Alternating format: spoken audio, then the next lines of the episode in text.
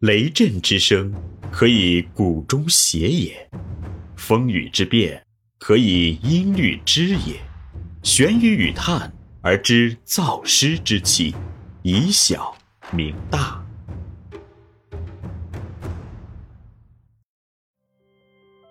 中国幼教事业发展的关键是园长，园长必须学管理、懂管理、会管理、善管理，中国的幼教才会有希望。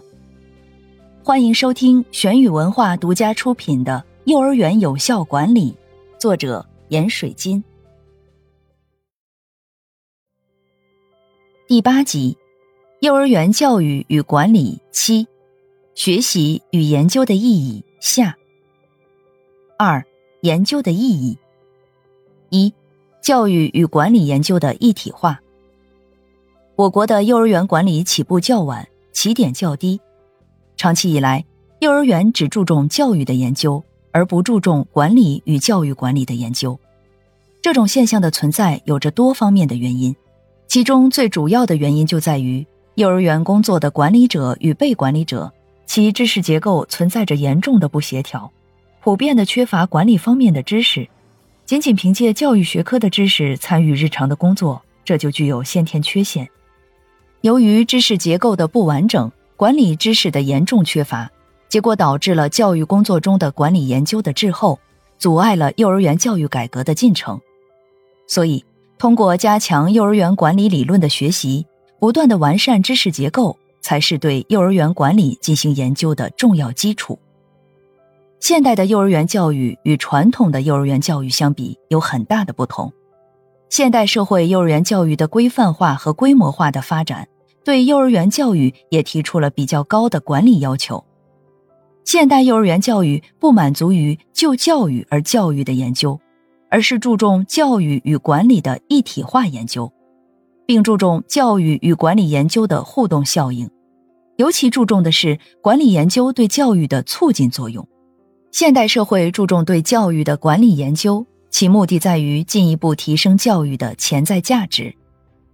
二，全方位的研究幼儿园教育。以往的园长对幼儿园教育的研究，主要是对幼儿园教育现象的研究，而忽视了对幼儿园教育管理的研究。这样的研究很不全面。并带有一定的局限性。如果我们加强了教育管理理论的学习与研究，就可以不断的拓展幼儿教育的研究范围，对幼儿园教育现象与规律进行全面的研究。例如，在研究内容上，从幼儿园教育现象与规律的研究扩展到幼儿园管理现象与规律的研究；在研究范围上，从以三到六岁儿童为主的幼儿园管理研究。扩展到以零到三岁儿童为主的托儿所管理研究，在研究对象上，从儿童与教师的管理研究到对家长和园长的管理研究；在研究性质上，从宏观管理的研究到微观项目管理的研究。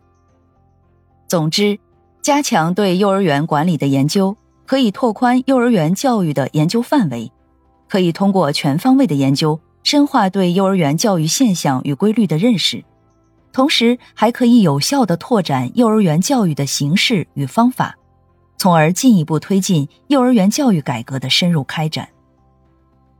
现今社会对幼儿教育及其管理的发展提出了许多新的挑战，当前幼儿园的教育改革所面临着许多新的问题，也必须通过加强管理研究才能得以解决，这是社会发展的需要。也是时代赋予我们的历史使命。